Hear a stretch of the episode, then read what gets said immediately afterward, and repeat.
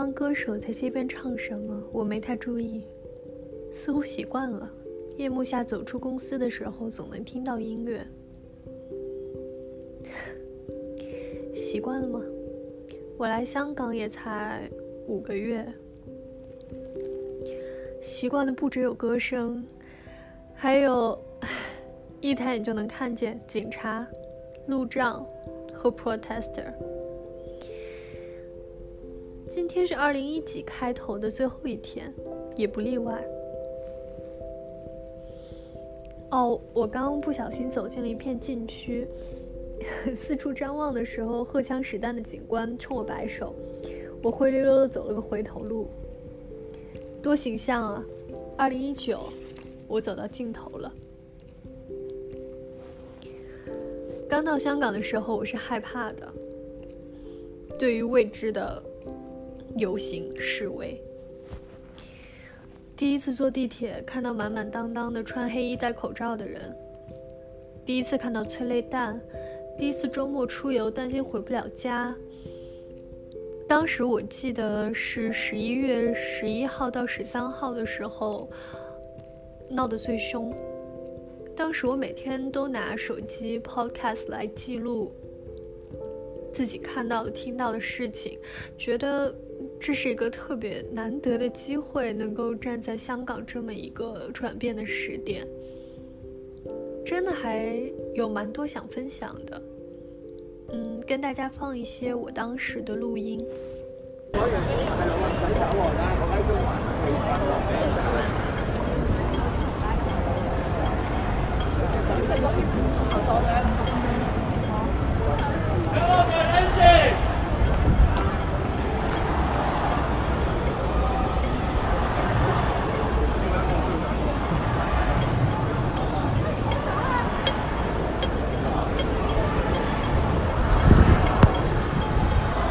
我现在在中环，大概在和我一条街相隔的地方，可以听到喊叫声。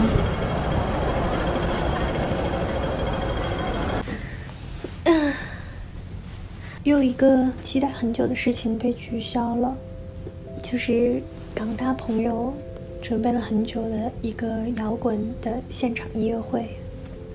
本来都想好了周五怎么跟老板请假，说早点走，穿什么样的衣服，听了他们歌曲的 demo，也看了他们排练的时候特别开心，一起用拍立得照的照片。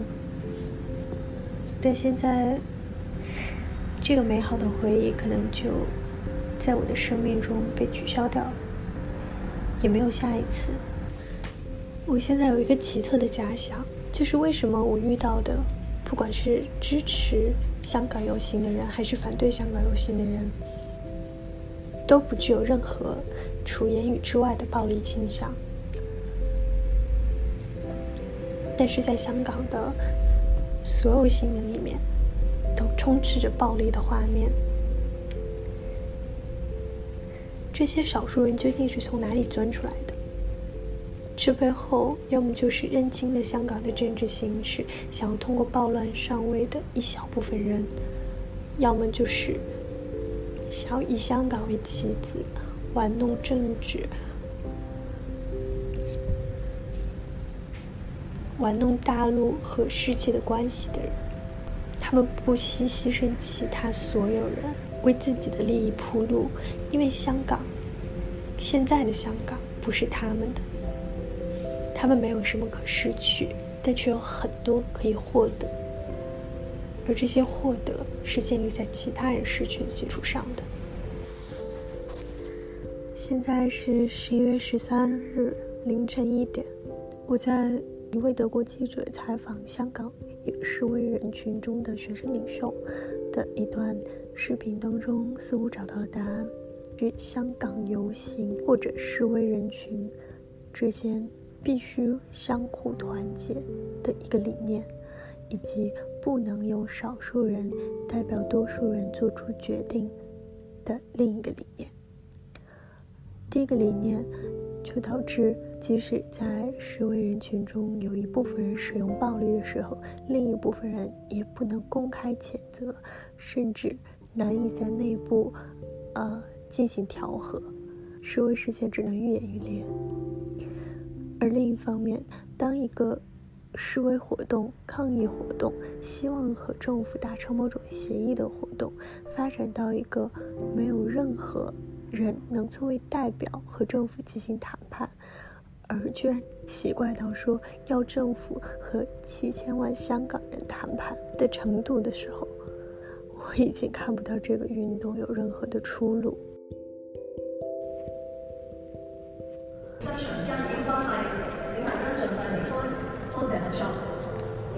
Your attention, please. The mall is now closed. Please leave the premises immediately. Thank you.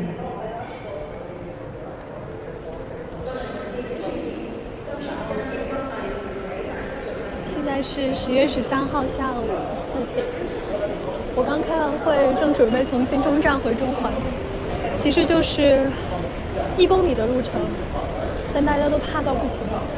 呃，刚才我出来的 Pacific Palace。正在播放四点钟就要关门的通知。好啊，让我们来看看中环现在乱成什么样子了吧。一个 ironic 的时刻，广播在说，因为港铁遭到严重破坏，所以我们会尽快为大家恢复服务，语气急迫。而另一边，广告牌在重复不断的放着轻快的爵士乐。中环 C 出口站着两个黑人哥哥，穿着黄色的背心，看起来像雇佣兵。最开始听他们讲说香港来了雇佣兵的时候，我还不敢相信。现在看来，一切荒诞的事情都可能在这儿发生了。公司的门又落闸了，催泪弹的味道，还有以往最最繁华。被人拥堵住的街口，现在被垃圾和杂物堵住了。这街口四面超级大的广告液晶屏啊！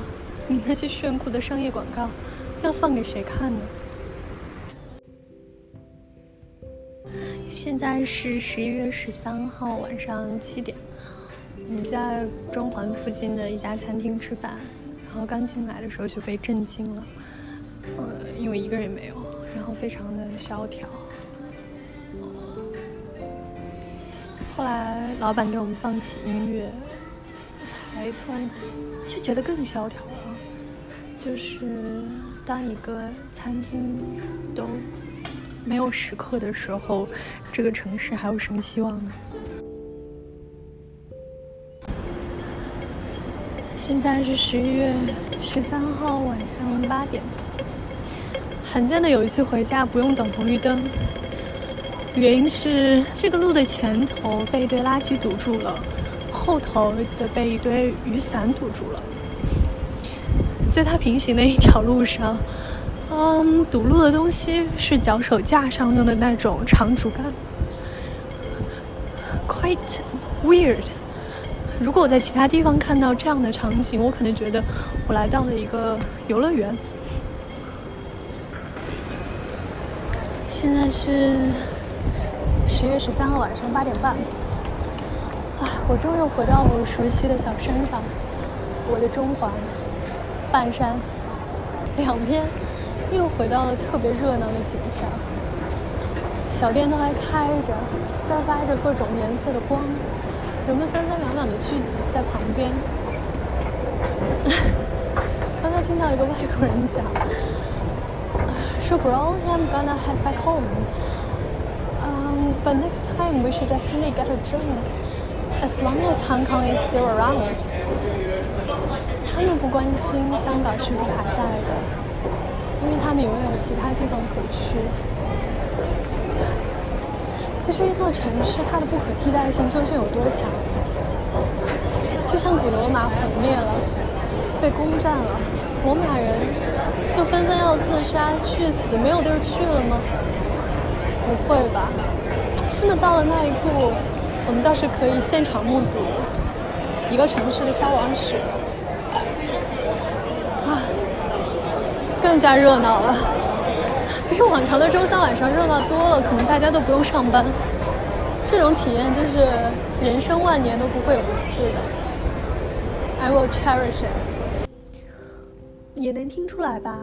我慢慢从害怕到想要理解，想要理解这些示威者是真的。我希望问那些在中环的人行道上撬砖头，然后扔到主干道，摆成引以为傲的杰作的那些反抗者，为什么为了民主和自由可以牺牲他人当下的民主和自由？这些价值观的意义在哪里？如果人和人之间这个社会最基本的人和人之间的链接，已经变成仇视、排斥，还有冷漠，一个晚上。从海边回来，所以来打的士。司机听我讲普通话，就开始用粤语说一些奇怪的话，我不能完全听懂，但能听懂一些。我记得我在后座上气得发抖，但我不敢骂回去。我唯一能做的就是让他半路就停车，然后逃也似的下车，冲进了最近的一家酒馆，要了一杯威士忌。我边喝边想，人活在这个世界上，最委屈的便是默默吞下不公吧。结果喝着喝着，还蛮神奇的，呃，遇到了另外一个一个人来喝酒的人，陌生人，呃但是大概是我今年遇到最温暖的一个人吧。我我甚至忘了他的名字，只记得他是个香港人。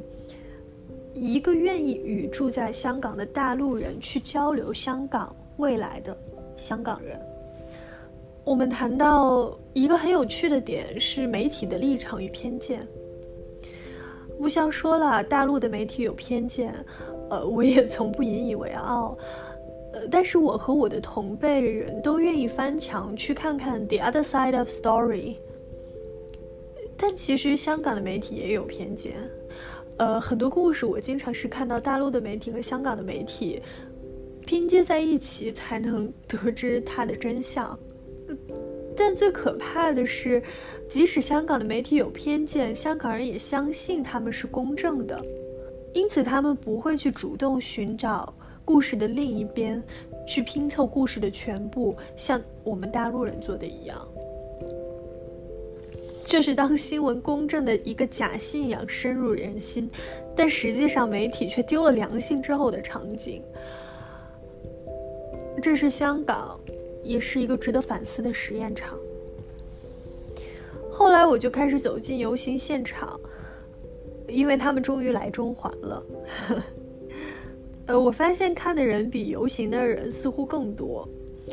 但反抗者们提着棍棒和砖头，旁若无人的走过围观者的时候，我看到普通人眼里的不忿是同我一样的。奈何掌握暴力的人在掌握着话语权，其他人作为沉默的大多数，我们能责怪他们吗？当然，他们中是包含我的。不说这么沉重的事儿了，走走上山了，走了一半的路了。我从公司每次回家，从中环的最中心走到半山上，山上总是很平静的，很欢乐的。即使游行最厉害的时候，也只到了我家下面的那两条街，呃，我家下面两条的那个街。呃，我家，我家，第一次一个人建起一个家哦，找中介。顶着太阳，大夏天看房子。房东老太太第一次同我见面，在她家就指着各种各样的东西跟我提出要求，十条要我记住。后来又添置家具，从淘宝上买的又不靠谱，多亏了小鸡才把家具统统办齐。住进来的第一晚，我就和蟑螂亲密接触了，它趴在我。洗澡间的打开那个洗澡的水龙头的把手上，我吓得几个晚上不敢走进卫生间。当时真的是哭成泪人，人生第一次见到。现在想想，那些收到我十万火急的求助信息的朋友，他们大多在听到我的问题之后都忍不住笑了，说你也太十指不沾阳春水了。难道真的第一次见到蟑螂吗？我我当时强烈的点头说真的。现在我也觉得超好笑的。人呢，就总是希望保护自己的生活成为一个完美不受外界污染的玻璃壳子，下面的世界永远按照自己希望的方式存在着，但是根本不是。我我之前的人生好像的确是，但是现在，以及我相信在未来都根本不是。我觉得这个时候去看看华丽袍子下面的狮子，也许还不算太晚，蛮幸运的。嗯，走到大馆了，我最喜欢的地方，我忍住了没有走进去，尽管新年期间的灯火那么美。我常周日上午坐在检阅广场的露天座位上工作。顺便说，香港十月、十一月的天气真的可称完美。我曾拉朋友在石阶上看舞蹈的 battle，那些舞者跳的不完全是街舞，他们是在一个命题下面，想要通过舞蹈去讲一个故事，而他们唯一的道具只有一个椅子。那是一场非常精妙的比赛。让我看到了人在除了语言表情，还能通过肢体去表达那么多的东西和情感，从来没见过的 battle。另一个关于大馆的记忆是曾经在那里看过几部电影，印象最深的是一个无台词的法国老喜剧，讲一个荒谬的人如何。无法融入上流社会的生活的，全部笑出了眼泪。即使这部剧里面搞笑的情节只能通过动作和画面来展现。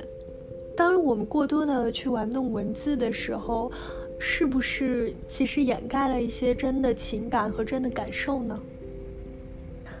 总之，我爱这座建筑，离我家只有五分钟，绝对是我在香港最棒的一个发现。我爱这座建筑，也忘不了曾经陪我在这里好几次的那个人。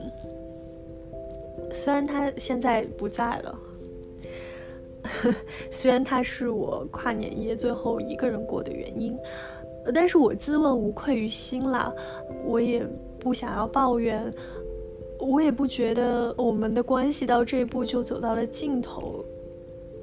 我曾经在每一个相处的时刻都给了他全部的注意和关怀，甚至爱。但是不合适更进一步，也是我认真的、真实的感情。所以就停在这里吧，清清楚楚的画一个停止符，这样得到的乐章应该更完整吧。我很确定，我对他是真感情。但感情不是必须把友情、爱情清楚的划成两波，那太粗暴，太条条框框。其实我觉得更为舒服的状态，呃，倒是大家纷纷批判的渣男的状态。嗯，是也是我想跟大家推荐的一个 podcast，价值百万的渣男图鉴，里面邀请了一个所谓的渣男。呃，还有另一个推荐是电影《太宰治和他的三个女人》里面讲的日本作家太宰治的生平，他也是和不同的异性，怎么讲，有过不同的罗曼史。其实我倒觉得这两个人物是更为鲜活，他们的感情是更真的，没有在社会规则的条框下经过打磨的。我真的觉得人的灵魂和灵魂间发生的爱。或者不说是爱，就是某种情感，凭什么要用几个 情爱作者写的“行动到哪一步就意味着你们的关系到哪一步”这样的规则去框定呢？当然，有有这样的认同这样的规则的人是大多数了。如果对方有这样的规则，我愿意去帮他遵守，但是我自己是完完全全不想 comply 的。呃，再说到什么呢？音音乐。哦，今天在大馆的扶梯下面唱歌剧的女生不在，但我觉得全香港最棒的音乐现场今晚都应该最热闹吧。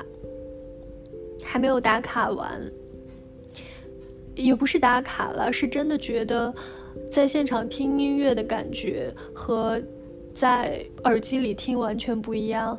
这是我为什么很少在用手机听音乐的原因。